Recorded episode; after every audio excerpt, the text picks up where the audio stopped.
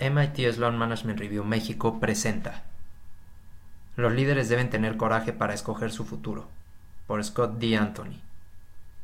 En medio de la crisis, es fácil voltear a ver el pasado, pero los líderes también deben mirar hacia el futuro. El que una empresa actúe con valentía en medio de tiempos difíciles no es un caso único. Inosight presenta en su investigación que las recesiones financieras pueden ser una gran oportunidad para las compañías disruptivas sólidas que han estado a punto, pero que aún no han superado los mil millones de dólares en ingresos. Facebook, Alibaba y LinkedIn, por ejemplo, prosperaron durante la gran recesión. Lo mejor es que las nuevas empresas también pueden comenzar durante las recesiones. De hecho, entre 2007 y 2009 se lanzaron alrededor de 100 empresas unicornio, entre las cuales varias surgieron como respuesta a los retos de ese periodo. Por ejemplo, las plataformas de intercambio de bienes como Airbnb y Uber y las plataformas de servicios financieros como Stripe y Square. Existirán amplias oportunidades para que las empresas y los futuros emprendedores escriban sus propias historias de éxito en los meses y años venideros.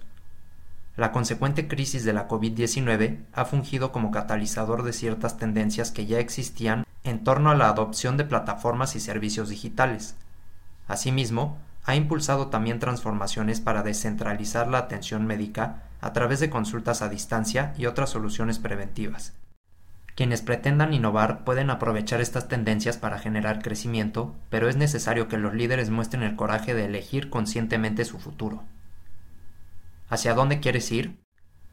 Un factor que inhibe la reacción de un líder ante la crisis es la evasión, y por lo tanto subestiman la gravedad de la crisis o sobrevaloran la dificultad de una pronta reacción.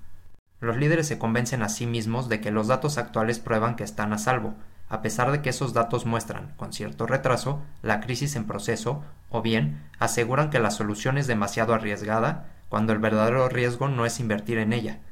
Dicho de otra forma, las organizaciones aumentan el riesgo al no asumir riesgos.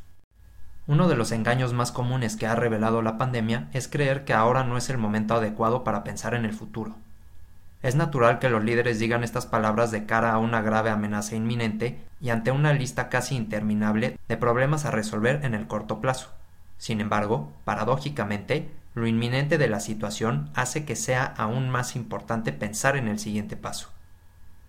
Recuerda una escena del clásico Alicia en el País de las Maravillas de Lewis Carroll, cuando Alicia le pide direcciones al gato Cheshire.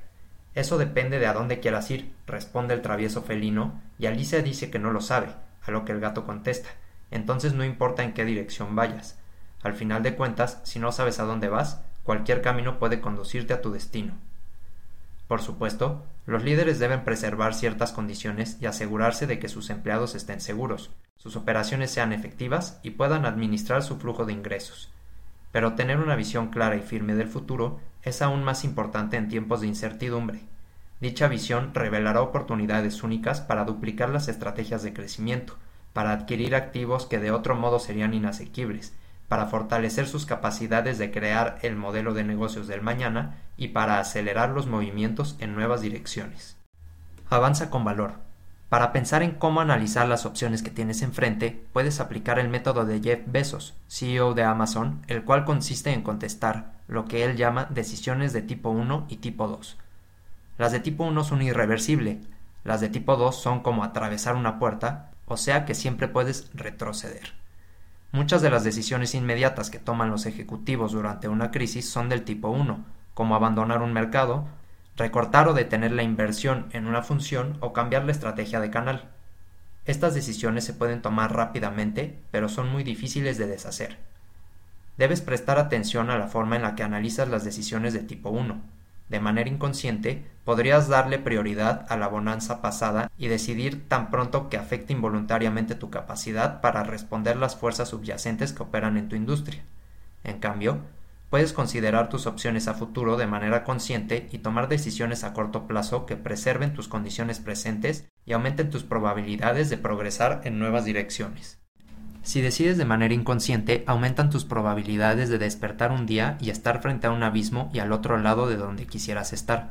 Elegir de forma consciente, en cambio, te permite conectar la situación presente con el futuro y salir de la crisis actual con mayor resiliencia y adaptabilidad. La historia prueba claramente que las oportunidades están presentes sin importar cuán oscura sea la época. El futuro es mañana. Ten el coraje de elegir conscientemente el rumbo que deseas tomar hacia un cambio disruptivo. Sé dueño de tu destino.